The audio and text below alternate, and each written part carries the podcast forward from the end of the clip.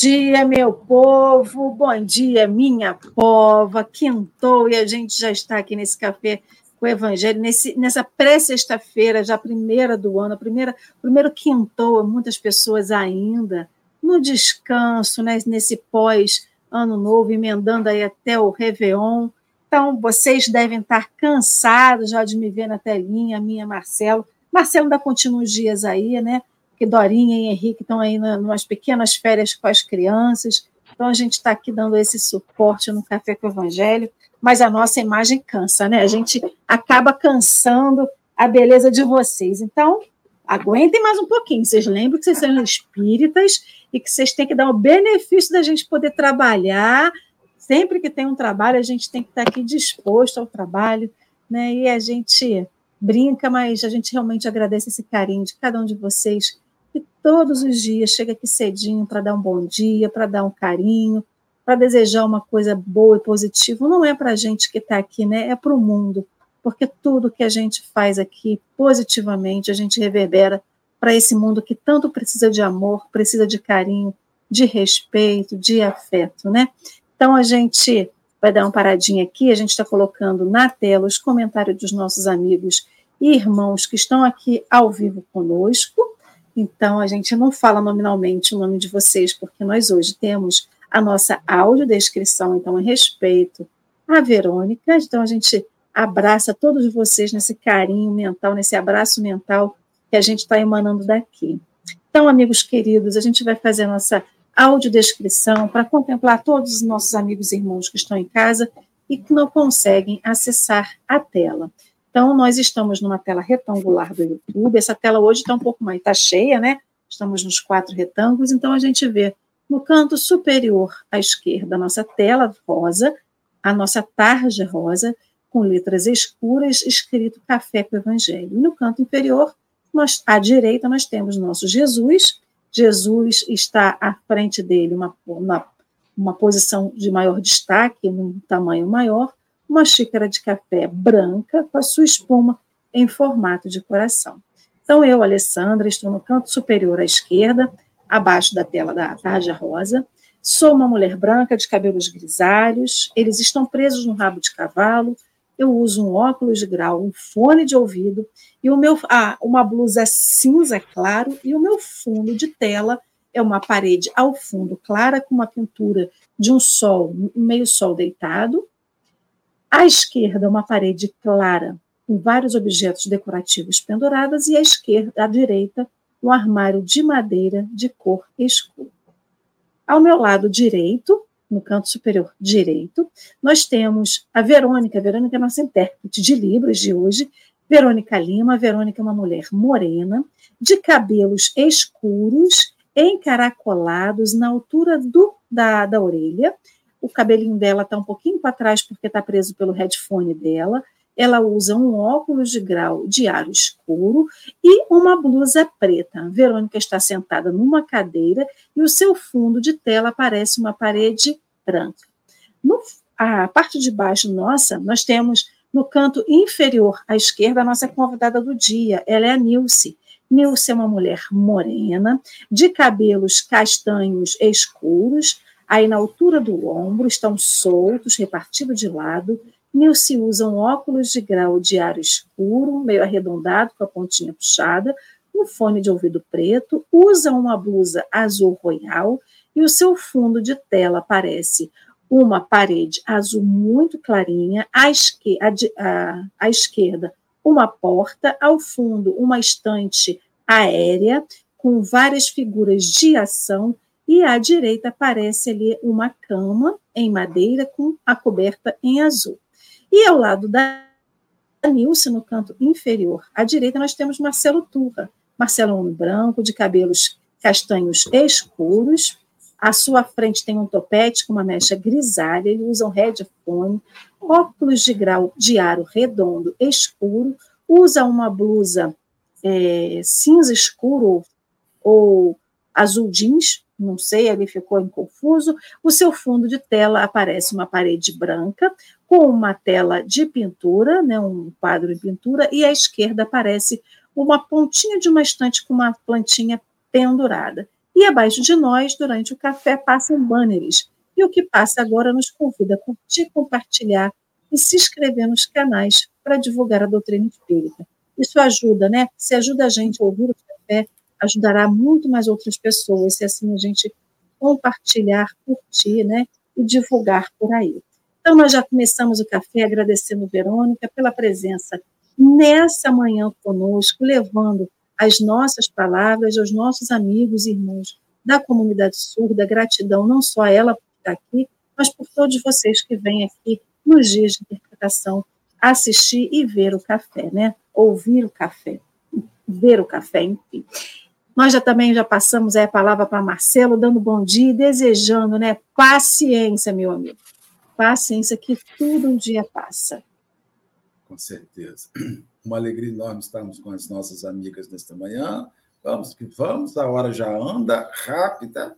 E, Nilce, mais uma vez com você, minha amiga, minha companheira de marcha de Rio das Ostras. Uma alegria estarmos hoje compartilhando essas reflexões. Muito bem-vinda mais uma vez, querida.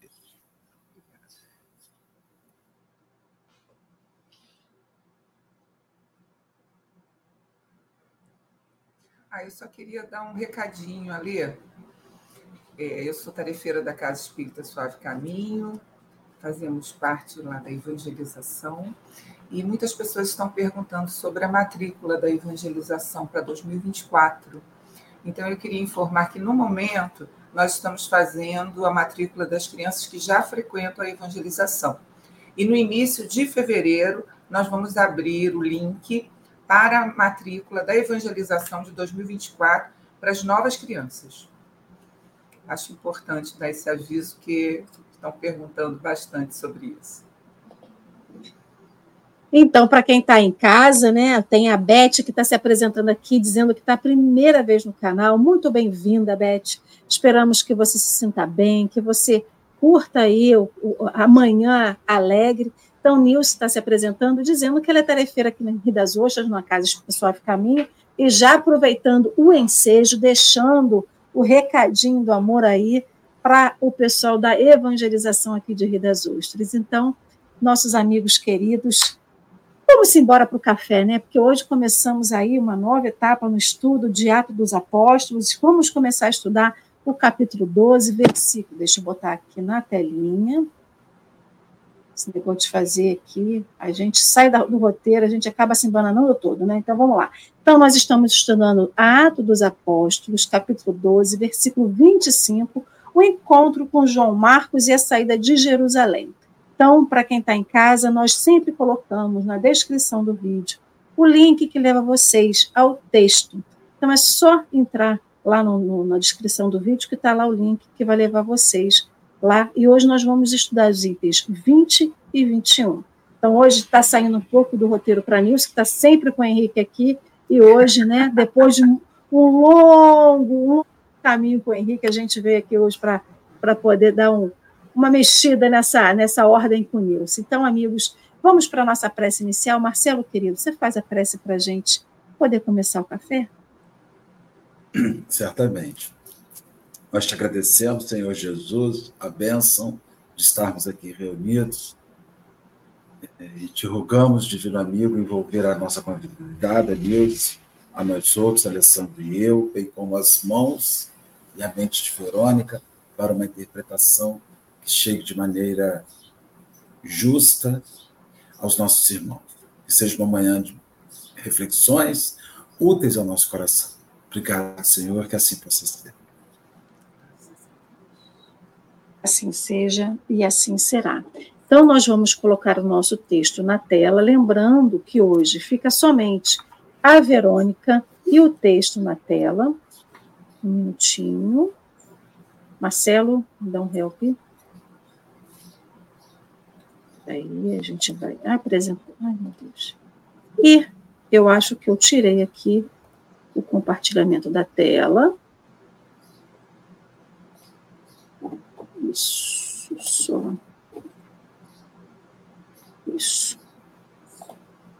Então, para quem está em casa, a nossa tela mudou. Nós temos Verônica na maior porção da tela do lado esquerdo. O texto aparece em pequeno, uma telinha pequena ao lado dela na parte à direita. Nós ficaremos agora com o Nilce somente na voz, lendo o nosso texto. Nilce pode no seu ritmo, no seu texto aí, que a gente vai acompanhando por aqui. E após a leitura do texto, a Nilce começará as suas considerações e nós voltaremos à configuração original da tela. Então, Nilce, querida, fique à vontade, por favor. A ausência eventual de Simão transformara a estrutura da obra evangélica.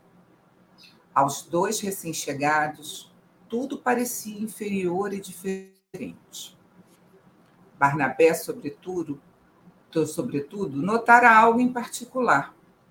É que o filho de Alfeu, elevado à chefia provisória, não os convidou para se hospedarem na igreja.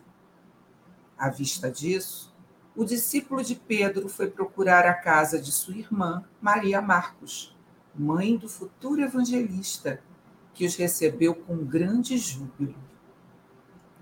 Saulo sentiu-se bem no ambiente de fraternidade pura e simples. Barnabé, por sua vez, reconheceu que a casa da irmã se tornara o ponto predileto dos irmãos mais dedicados ao Evangelho. Ali se reuniam à noite as ocultas, como se a verdadeira igreja de Jerusalém houvesse transferido sua sede para um reduzido círculo familiar. Observando as assembleias íntimas do santuário doméstico, o ex-rabino recordou a primeira reunião de Damasco. Tudo era afabilidade, carinho, acolhimento a mãe de João Marcos, era uma das discípulas mais desassombradas e generosas. Reconhecendo as dificuldades dos irmãos de Jerusalém, não vacilara em colocar seus bens à disposição de todos os necessitados, nem hesitou em abrir as portas para que as reuniões evangélicas, em sua feição mais pura, não sofressem solução de continuidade. A palestra de Saulo impressionou-a vivamente. Seduziam-na, sobretudo, as descrições do ambiente fraternal da igreja antioquiana, cujas virtudes Barnabé não cessava de glosar instantaneamente. Instantemente, desculpe. Maria expôs ao irmão o seu grande sonho. Queria dar o filho, ainda muito jovem, a Jesus de há muito vinha preparando o menino para o apostolado. Todavia, Jerusalém afogava-se em lutas religiosas sem tréguas. As perseguições surgiam e ressurgiam. A organização cristã da cidade experimentava profundas alternativas. Só a paciência de Pedro conseguia manter a continuidade do ideal divino. Não seria melhor que João Marcos se transferisse para Antioquia junto do tio? Barnabé não se opôs ao plano da irmã entusiasmada. O jovem, a seu turno, seguia as conversações, mostrando-se satisfeito. Chamado a opinar, Saulo percebeu que os irmãos deliberavam sem consultar o interessado. O rapaz acompanhava os projetos, sempre jovial e sorridente. Foi aí que o ex-doutor da lei, profundo conhecedor da alma humana, desviou a palavra, procurando interessá-lo mais diretamente. João, disse bondosamente, sentes de fato verdadeira vocação para o ministério? Sem dúvida, confirmou o adolescente, algo perturbado. Mas como defines teus propósitos? Tornou a perguntar o ex-rabino. Penso que o ministério de Jesus é uma glória, respondeu um tanto acanhado sob o exame daquele olhar ardente e inquiridor.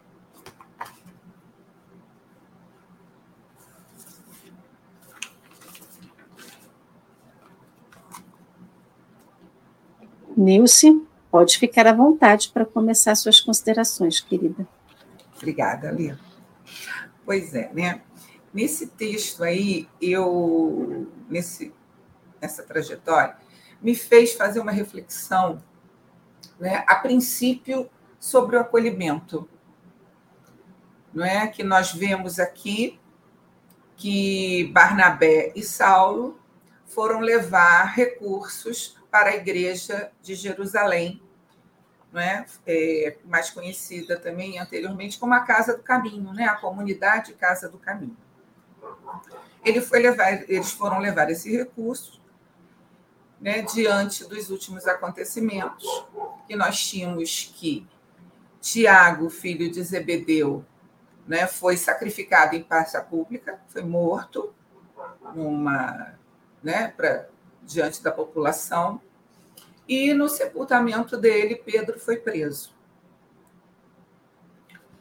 Né? Então, a Jerusalém estava em polvorosa, com perseguição né, na igreja de, do Cristo. E, devido a isso, Pedro, um anjo, dois dias depois de sua prisão, o anjo retirou da prisão. E ele voltou para a igreja de Jerusalém. Só que chegando lá, né? Isso aí foi o finalzinho do texto de ontem, né? Só que chegando na igreja de Jerusalém, ele viu tantas pessoas necessitadas, tantas pessoas precisando daquele espaço, que ele viu que se ele continuasse ali seria né, um risco de fechar aquela igreja e aquelas pessoas não terem aqueles recursos. Então, ele, ele colocou o Tiago, filho de Alfeu, à frente né, da direção provisória, na chefia, eles falam assim, chefia provisória da igreja. Né? E quando Saulo e Barnabé chegaram lá, eles não sabiam da prisão do Pedro, né? ficaram sabendo quando chegaram em Jerusalém. Então, eles estiveram com Tiago. Tiago estava à frente daquela nova igreja. E quando Tiago foi ter com eles, eles notaram uma diferença no acolhimento, né? Bem diferente da acolhida de Pedro quando eles estiveram na igreja de Jerusalém. O Tiago ele falava baixo, o Tiago estava amedrontado, ele estava temeroso, né? ele falava baixo com Saulo e Barnabé porque ele ficava com medo se tivesse alguém ali né, que pudesse escutá-lo, podia interpretar mal as palavras. E ele colocou para Saulo e Barnabé que tinha precisou fazer mudar as disciplinas da igreja. Né? E Barnabé né, fez né, essa observação, que tudo parecia inferior e diferente naquela igreja. No texto anterior, ele até colocou né, que estava muito parecido com uma com a sinagoga. Aquela igreja estava equiparada a uma sinagoga. Então vamos pensar em Tiago. Tiago acabou de substituir né, o fundador daquela igreja, que era o Pedro. Né? Ele assumiu essa função. O Tiago falava o texto que ele era muito respeitado pelas autoridades locais pela sua conduta. O Tiago ele era muito é, disciplinado na sua conduta. Ele levava tudo ao pé da letra. Ele era aquele cristão correto, né? aquele temente a Deus da sua religião. Então, ele era muito é, respeitado. A gente acredita que até o Pedro colocou à frente a chefia, até por causa dessa postura dele mesmo. Né? Então, o que, que ele fez? Ele deu, fez mudanças para que essa igreja não fosse perseguida. Com isso, a gente pensa, o Saulo chegou junto com Barnabé, o Tiago tinha passado por tudo isso. Como é que estava a cabeça dele? Né? Com medo, com temores, com receios. Será que eu vou dar conta? Será que eu vou conseguir que essa igreja funcione? E é lógico que quando a gente está com a cabeça cheia de problemas, de preocupações, como é que fica o nosso acolhimento? A gente esquece do outro. Então, Barnabé, ele até estranhou, ele falou: gente, não fomos convidados a ficar aqui na igreja? Né? Ele coloca, né? Ele, o filho de Alfeu está dizendo aqui, né? Não os convidou para se hospedarem na igreja. Era normal os peregrinos, as pessoas que vinham de longe, se hospedarem nesses lugares. como aconteceu com Saulo da primeira vez que foi para a igreja. Né? Mas eu penso assim, a minha interpretação de Nilce é que o Tiago estava com a cabeça tão cheia, né, tão preocupado, né, que ele não deu aquela acolhida primorosa. Ele recebeu aquele recurso e falou: gente, está acontecendo isso, isso. Ó. O problema é esse, ó, estamos passando por isso. E ponto. Né? Então, a, a gente vê né, que o Tiago estava fazendo que ele podia naquele momento. Né? Ele é, fazia sobre a crítica de Barnabé, que achou que a igreja estava diferente, tudo, mas vamos pensar. O Tiago fez ali naquele momento o que ele podia. Acho que ele ali, naquele momento, ele esqueceu a raiz do cristianismo que era o amor ao próximo, o acolhimento, a amorosidade, a doação, seja quem fosse. Não só, né? Por que tratar bem e ser amoroso só com os moribundos? O próximo é aquele que chega, independente de quem seja, né? E em contraste a isso, a gente vê o Barnabé e falou: vou para casa da minha irmã. Né? É uma referência que eu tenho nessa cidade. Já que eu não posso, podemos ficar nessa igreja, vamos ficar. E o engraçado que o Barnabé e o Saulo ficaram tão atônitos diante daquela igreja que eles viram que eles não conseguiram falar nada. Eles não fizeram uma observação, eles não fizeram uma colocação. Né? E aí foram para a casa de Maria Marcos. Né? O que aconteceu? Foi outra, outro acolhimento, foi outra recepção. Né? A Maria os receberam com júbilo com alegria, né? E tanto é que Saulo e Barnabé se sentiram muito à vontade naquele ambiente de aqui no texto está falando um ambiente de fraternidade pura e simples. Aí vamos analisar a Maria, né? A Maria Marcos. Mulher de idade, experiente da vida, muitas experiências na vida. Pelo jeito, ela tinha uma casa grande, abastada, tinha recursos, né? e muito segura do que ela queria, que era seguir o Cristo. Né? Tanto que o sonho dela era dar o seu filho para ser né, missionário, para ser divulgador daquele Cristo. Então, a Maria, quando recebeu o irmão e o companheiro do irmão, ele, ela recebeu com leveza, com tranquilidade. Sejam bem-vindos essa minha casa, fiquem à vontade, né? E logo de início, ela abriu o espaço para se reunirem. O que, que vocês precisam? Quer receber as pessoas aqui? Fiquem à vontade, tragam divulgação, divulgar o evangelho para ela era tranquilo, mesmo diante de toda todos os perigos que Jerusalém né, trazia naquele momento conturbado de perseguições, ela estava segura que ela queria divulgar né, a, a palavra do Cristo, a sua mensagem. Então, ela era uma mulher, como diz no texto, muito corajosa. Ela estava segura disso. Então, a segurança, a coragem, a certeza nos faz, nos dá tranquilidade. Né? Então, é, o acolhimento dela foi completamente diferente. Né? Ela tinha toda essa estrutura, então ela ficou leve. Ela ficou, enquanto o Tiago estava pesado, né? Estava receioso, estava com medo.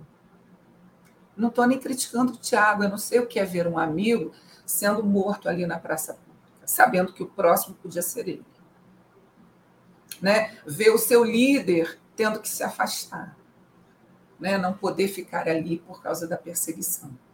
Só que Maria, diferente, por ser corajosa, ela passava essa leveza, essa tranquilidade, essa segurança para Saulo e Barnabé.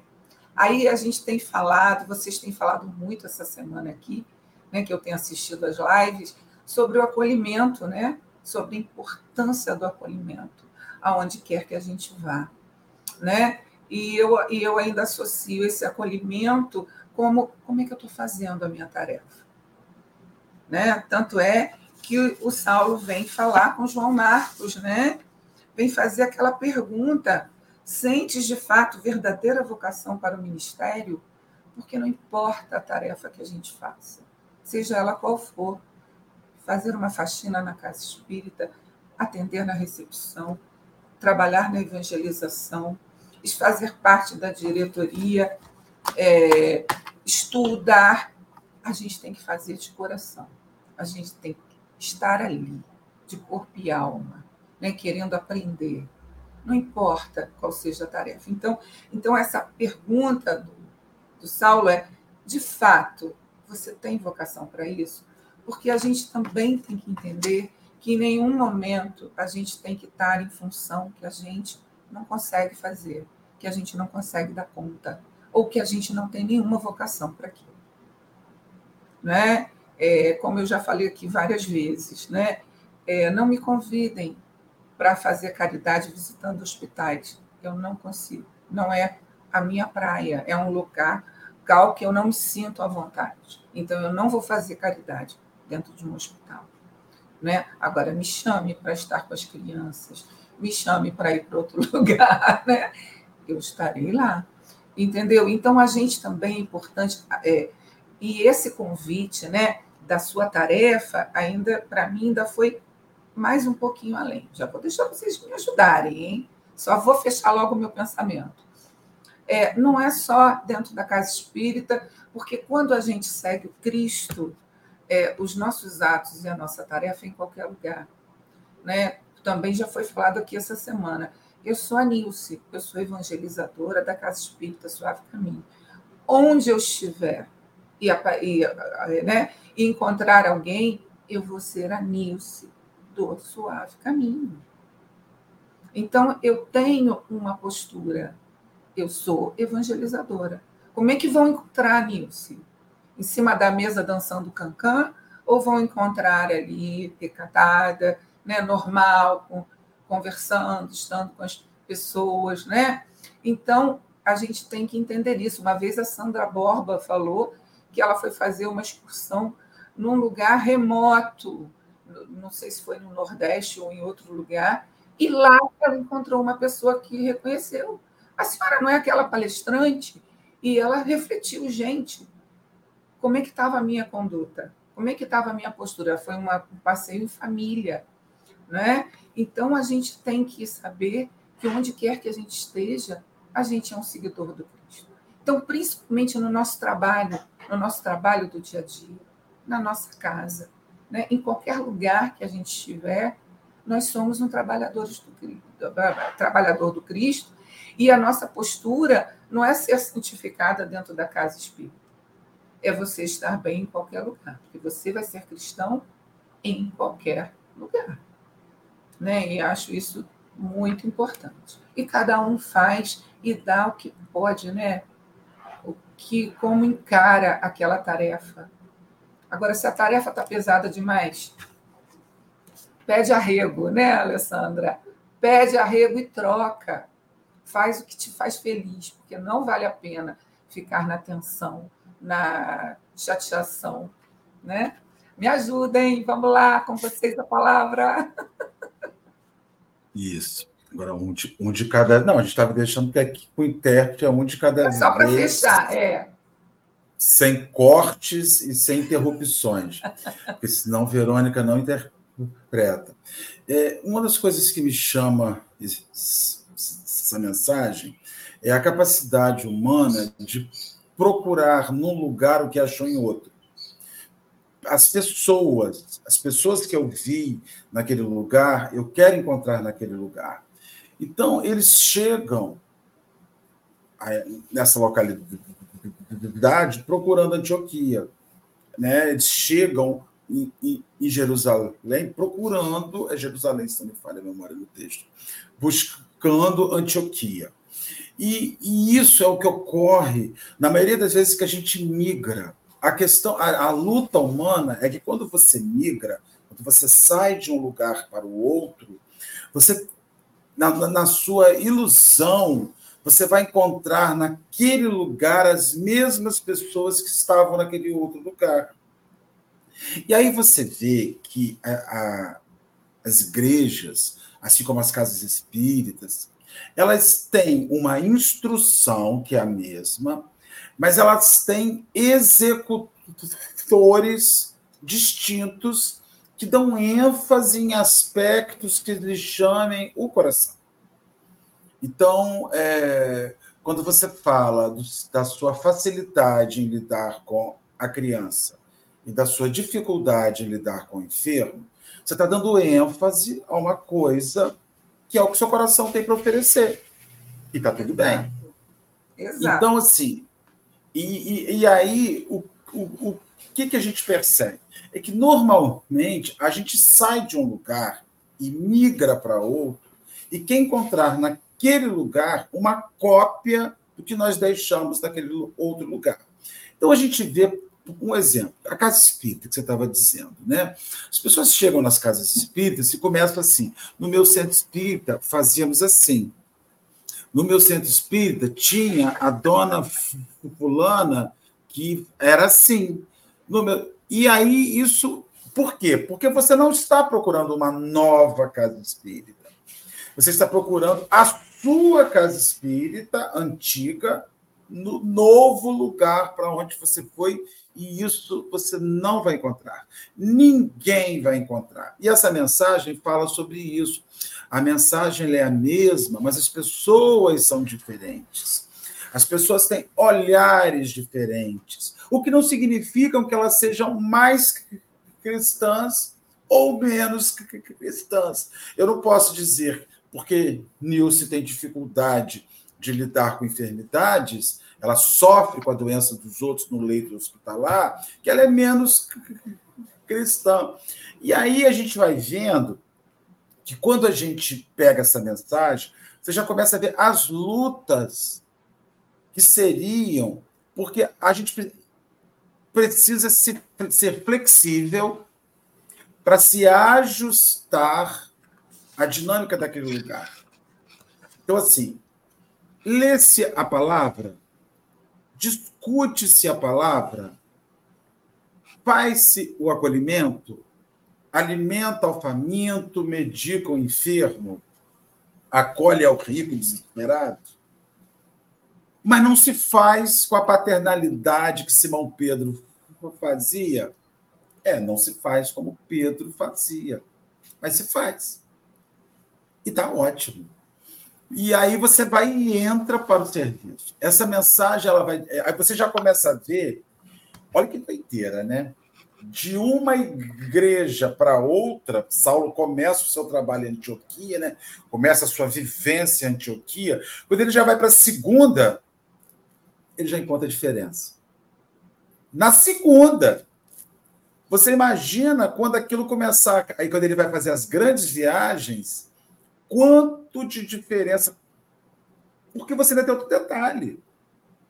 Quantas igrejas ele visita, a maioria, de pessoas que não conviveram com Cristo, Sim. de pessoas que estavam ali passando o que ouviram, passando o que leram, passando a oralidade, passando a leitura daquilo, sem ter passado a vista, a, a vivência intrínseca daquilo.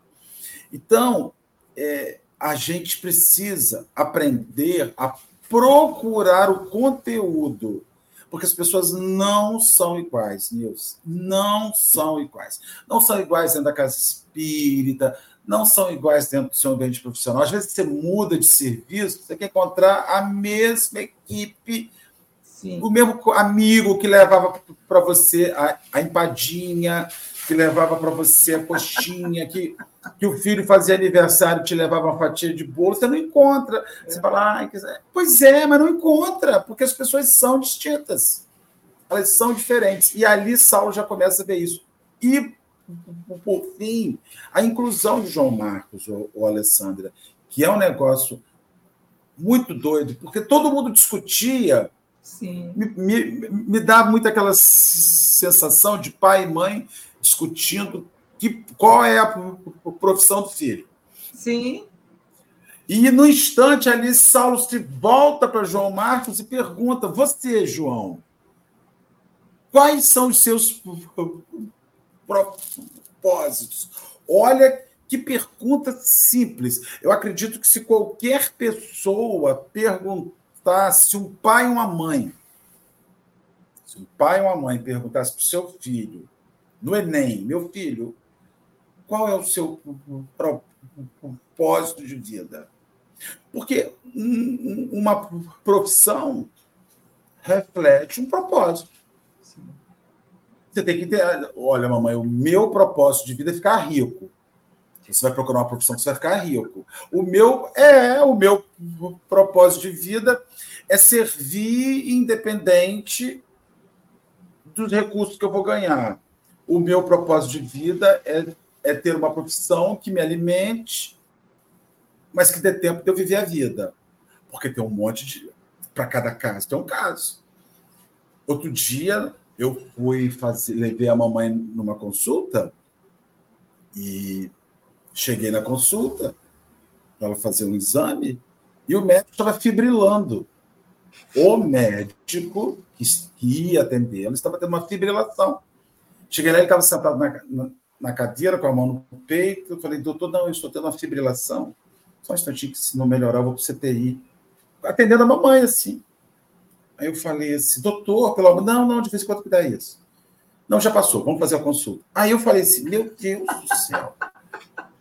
A pessoa chegou no nível de ter uma fibrilação numa consulta médica, um descompassamento cardíaco.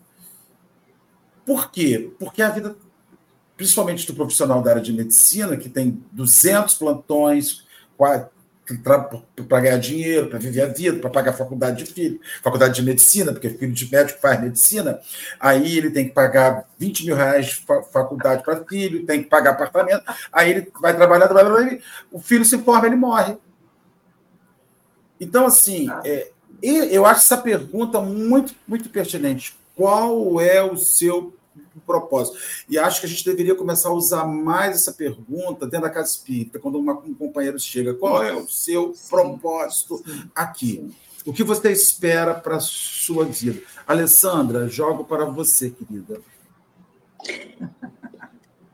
Então, enquanto você, essa sua palavra, propósito, que eu acho que a gente tem que se perguntar, porque a gente fica perguntando para a gente qual que é a nossa missão de vida. E, na verdade, não é missão, é propósito. A única missão, a gente brinca aqui no café, né, que a única missão que a gente tem na nossa vida é de cuidar da própria vida, né, de fazer a sua reforma íntima. Isso deveria ser a missão de cada um.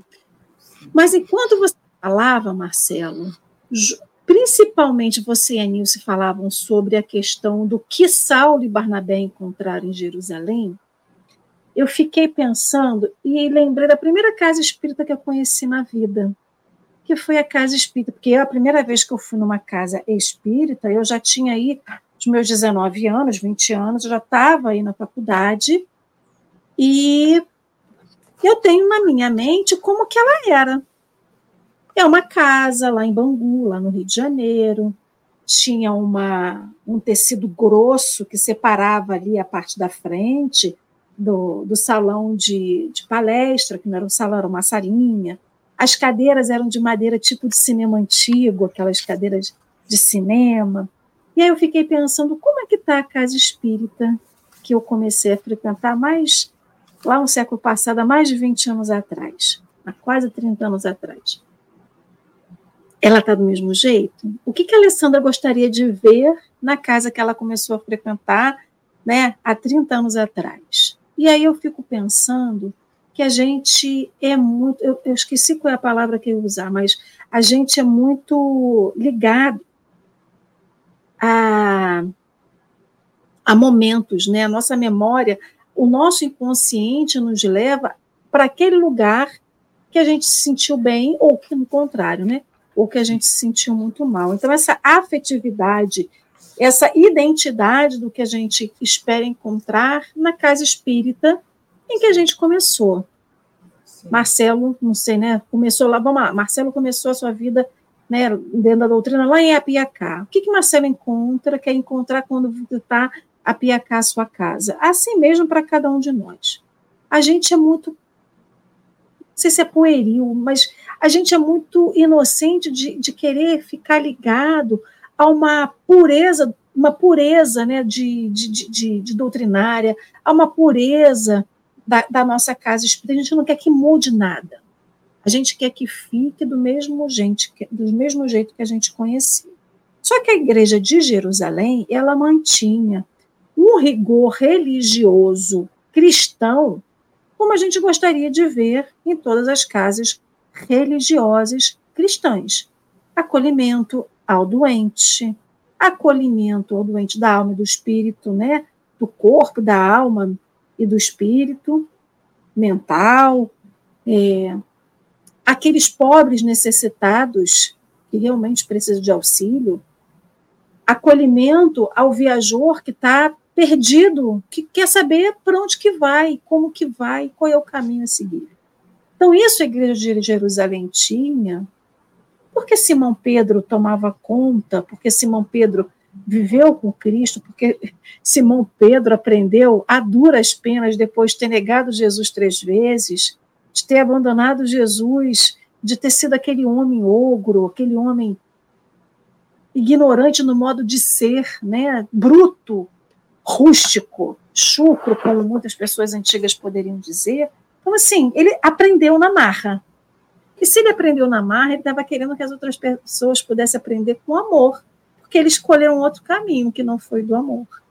O caminho do amor que ele escolheu foi bem depois, quando Cristo já tinha morrido.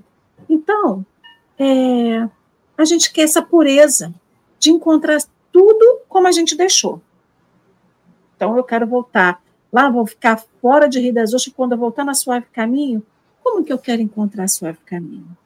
Parede, pintura, cadeira, uma porta aqui, outra porta ali, se ampliou, se não ampliou. Isso diz de como que é a casa em si? Ela não diz. Agora, quanto ao acolhimento, ao que a gente ouve ali, se a gente percebe Jesus ali, é uma outra história. É isso que a gente quer encontrar nos lugares que a gente vai. Jesus está ali. Então, quando Saulo e Barnabé, cismo de chamar um de Bernabé, e Saulo e Barnabé, Barnabé, quando chegam lá, eles não encontram mais Jesus naquele lugar. Essa é a questão. Eles não encontram, não é, não é o fato de Simão Pedro não estar, mas era o fato de Jesus, que deveria ser o principal naquele lugar, ele não estava mais ali. E aí, a gente não está aqui para julgar o mérito, se por que Tiago fez ou deixou de fazer, mas a gente sabe que o medo faz a gente fazer coisas que a gente até duvida de que a gente faria. Então, Tiago, filho de Zebedeu, tinha sido assassinado na, em praça pública. E aí pensou assim: se eu continuar do jeito que a gente estava, eu serei o próximo. Então, o que, que eu faço para sair do olho do furacão? De sair dessas aparências? Ele foi e se ajustou ao sistema. E aí eu faço a pergunta: quantas vezes a gente se ajustou ao sistema para que a gente vivesse? Estamos só trazendo aí a, a baila uma grande, uma, um grande questionamento que a gente está tendo na atualidade, de, há dois dias. Gente, eu quero que esse homem seja muito abençoado, que toda vez que a gente fala o nome dele, que a espiritualidade abençoe ele gigantemente, que é Padre Júlio Lancelotti. Padre Júlio Lancelotti, ele não se adapta ao sistema. Ele não se adapta ao sistema. Então, agora, estão querendo fazer uma CPI para poder julgar se o que ele está fazendo é bom ou não, se está certo, se está errado. Sendo que ele não está nem ligado a nenhum tipo de contexto. De tanto é, que incomoda, de... né, Lê? De tanto que incomoda. Isso aí. E aí, assim, é um homem que não está preso a nenhum convênio político, a nenhum convênio é, de qualquer esfera material. Ele só está seguindo aquilo que Jesus ensinou. E ele, como um religioso que é, ele minimamente tem que viver de acordo com o que o Cristo, com que aquele que ele vive, com que ele acredita, que é a doutrina do Cristo. Não é a doutrina espírita, não é o catolicismo, não é o protestantismo, não é o budismo, não é nada disso. É o que Jesus ensinou. E aí eu fico pensando, se ele tivesse tanto medo se ajustasse ao convencionalismo, a essa questão né, da, da, da questão social, muitas pessoas estariam passando fome. A gente também, muito menos aqui, está julgando se aquelas pessoas que estão sendo atendidas pelo padre Gil Lancelotti chegaram ali qual motivo for. Cada um tem seus motivos. E quantos motivos a gente tem na vida para resvalar no erro, no equívoco? Só que a gente não se perdeu de todo. E aquelas pessoas sucumbiram. E é por, pelo fato de sucumbir que a gente não ajuda. E aí, Saulo e Barnabé foram justamente socorrer a igreja de Jerusalém financeiramente, talvez porque eles tivessem se perdido no caminho. Mas não é, você não tem que julgar, a gente não tem que julgar por que, que as pessoas se perderam no caminho. Mas sim, será que a gente pode ajudá-las a voltar para o caminho? E aí Maria quer entregar o seu filho, é uma outra Maria, né? É a Maria Marcos, sempre uma Maria, quer entregar o seu filho a esse caminho apostolar, a esse caminho evangélico, e ele será. Lembrando que João Marcos é o Marcos que fez o nosso o nosso Evangelho de Marcos, né? E Marcos nunca tinha vivido, nunca tinha vivido com Cristo. Então, João Marcos, quando ele entra para esse apostolado, para essa vida evangélica junto com Cristo, ele vai de acordo com o que as pessoas falam para ele, né? E aí ele vai e ele não segue o convencionalismo social, ele vai porque o coração chama, mas uma coisa que é muito importante, que tanto Marcelo quanto o Nilson falaram, é a gente ouvir as pessoas. Será que a gente ouve? Será que a gente, quando chega na casa espírita, a primeira vez, ou depois na centésima vez, ou independente de quantas vezes a gente entrou na casa espírita, será que alguém perguntou para a gente o que queres estar aqui? Qual é a sua expectativa aqui na casa? O que, que você precisa? Ah, eu preciso de atendimento, acolhimento fraterno, eu preciso da fluido, preciso da, da desobsessão, tudo bem. Mas e você? O que, que você quer? Qual é o trabalho que você espera encontrar aqui? Ah, eu quero trabalhar na evangelização. Tá, mas o que, que você quer com a evangelização? Você quer só porque acha a criança bonitinha? Ou porque você realmente quer fazer parte integrante do desenvolvimento moral daquela criança? Não, eu quero ser um médium. Você quer porque isso é um, título, é um status, ou porque você realmente quer trabalhar junto aos espíritos que estão na radicidade que precisam falar, que precisam se comunicar, se expressar. Não, eu quero trabalhar. Então, assim, qual que é o nosso propósito diante da vida? Não só na vida social que a gente vive, vive mas nessa vida espiritual que a gente vive. E o que, que a gente quer para se melhorar? Não, eu tenho que melhorar moralmente porque a doutrina espírita me diz que eu tenho que melhorar. Tá, mas você quer melhorar? Não, eu não quero. Eu quero continuar na vidinha que eu quero, que eu tô. Então, assim, se você quer continuar na vida que você tá, ok. É uma escolha, é o livre-arbítrio. É o tal do livre-arbítrio que a gente tem para exercer. Mas seja sincero e verdadeiro com as perguntas que você faz a si próprio. Ninguém mente para Deus, a gente até se engana. Eu posso enganar Marcelo, posso enganar Nilce, Verônica, qualquer um, mas eu não engano Deus. Eu não engano a minha consciência. Eu coloco ali ela de cantinho, mas eu não engano. Então, assim, quando Saulo pergunta para João Marcos o que, que ele quer, ele está dizendo assim: seja verdadeiro com o que você queira. Então, assim, sejam verdadeiros nas escolhas que a gente faz, até para apoiar alguém ou não apoiar alguém na rede social, como muitas pessoas estão assim, fulano de tal, você vai aí apoiar o padre João Lancelotti, e vários deles que estão sendo questionados justamente são religiosos. Então, assim, será que a gente acredita naquilo e realmente aonde a gente está? no que a gente está professando. Mas também tem aqueles, Alessandra, que estão numa função e acham que se eles que não gostam, aí deparam, vê que não gostam, mas ai, se eu sair daqui, o que, que o outro vai dizer? Ah, e fica preocupado. Né? Mas eu acho que você tem que estar na função você gosta. Eu já tive pessoas que entraram na evangelização, passado três semanas, falaram assim: oh, não é isso que não dá para mim. Pensei que ia gostar, mas não, não consigo fazer esse trabalho. Ótimo, é importante isso. Então, vai buscar o que te dá prazer, né? O que, porque o Cristo ele quer que se trabalhe para ele, mas Cristo não quer que a gente sofra. Ele quer que a gente trabalhe com amor de coração, né? De com sinceridade. Ele não quer que a gente faça algo também forçado se violenta, que não quer que a gente se violente. Né? E as pessoas não entendem isso. Né? Então, quando eu falei do hospital que não dá para mim, é exatamente isso. Né? Você tem que fazer aquilo que você faça com amor, aquilo que você faça com prazer, como vocês já falaram aqui anteriormente. E hoje é, hoje é o dia da minha reunião na Casa Espírita. Que bom é hoje. Não, ai meu Deus, tem que ir para mais uma reunião hoje. Ai, podia estar não sei o que lá, aquele sol, podia ir para a praia. Não é isso que Jesus quer da gente. Né? Jesus quer que a gente vá, vá com amor. Não, que bom, hoje é meu dia, hoje é minha reunião. Vou para lá ajudar. Fala, Marcelo. Até porque o que nós não resolvermos nessa vida, nós resolveremos na outra. Né? Ninguém vai ficar tendo as suas vontades e as suas limitações para o resto da existência. Em algum momento você tem que vencer. Porque a evolução é, é superação. A evolução é superação. Então, o que a gente não vence numa, a gente terá que vencer na outra.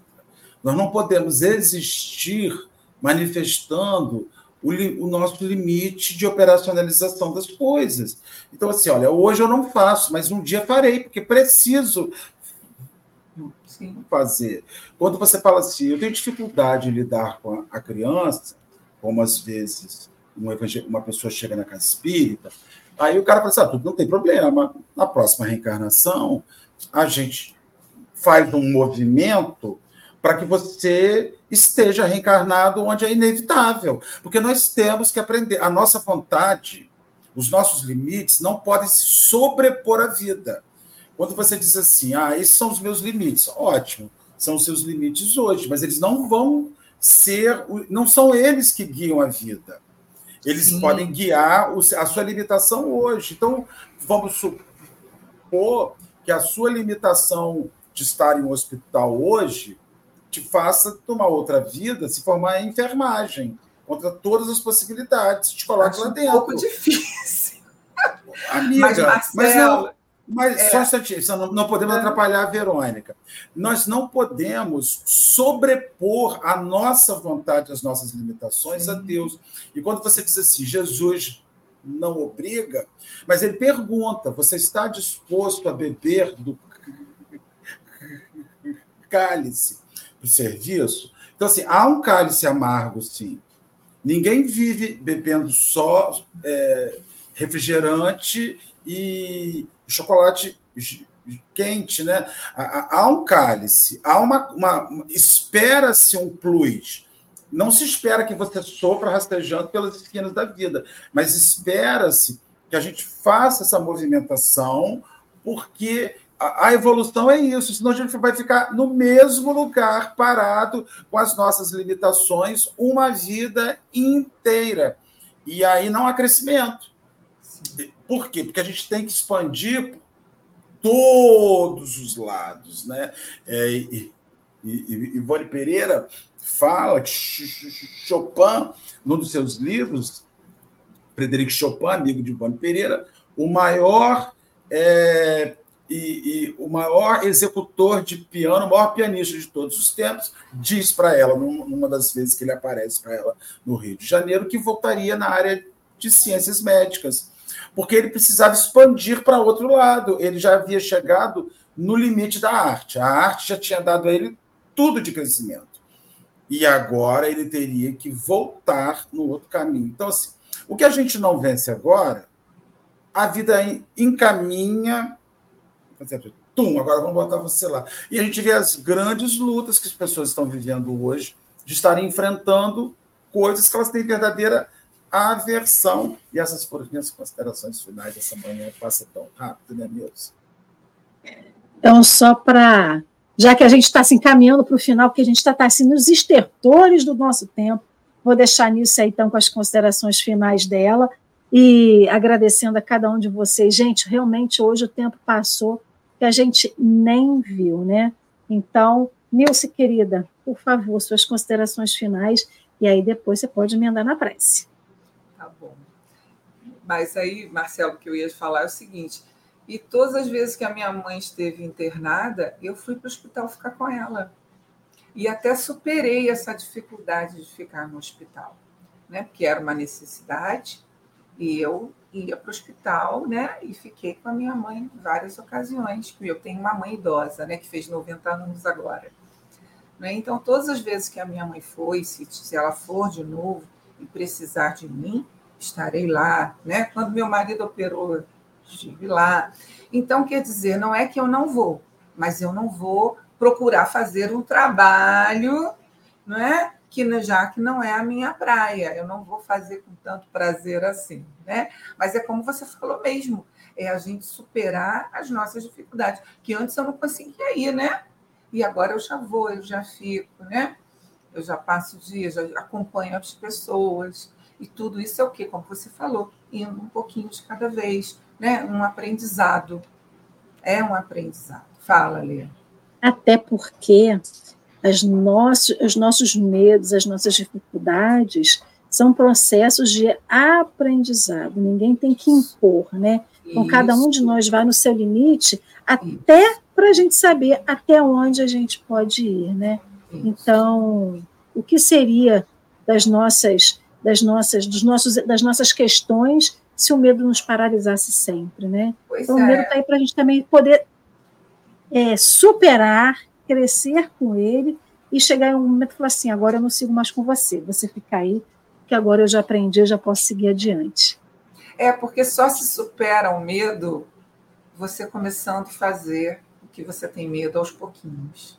Né? Quem já não passou por uma fase de ter medo de elevador? Ai, não vou entrar mais no elevador. Né? Quem já não passou por essas fases? Ah, tem uma época não quer ir no dentista. Ai, como é que vai ser aquela anestesia? E daqui a pouco você vai aos pouquinhos, vai superando, né? E vai conseguindo, porque a gente só vence o medo fazendo aos pouquinhos e superando um dia de cada vez, né? O medo faz parte da nossa vivência, né? O temor. Se nós não tivéssemos isso, nós estaríamos aí nos lascando o tempo todo porque é necessário. É necessário o temor e o medo, não é? Então aí fica, né, essa lição de hoje que nos trouxe sobre a acolhida, né? Então eu só posso dar uma boa acolhida, eu só posso amar de verdade se meu coração estiver leve, né? Eu só posso amar o outro de verdade se eu estiver predisposto a isso, né? E por que não tentar fazer tudo né, de forma mais leve, mais tranquila. Existem momentos difíceis de arranca-rabo, né, Ale? que às vezes a gente passa de não entender muito o que o outro está dizendo, mas a gente supera. O importante é a gente continuar, persistir no trabalho do bem, né? E estar tá ali com boas intenções, com coração puro para aquilo.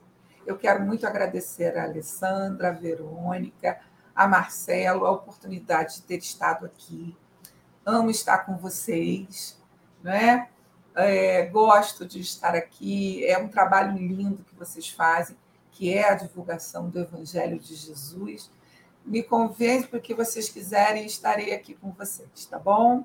Um grande beijo a todos do chat. Obrigada por estarem aqui até agora. Então, vamos agradecer essa oportunidade. Obrigada, Senhor.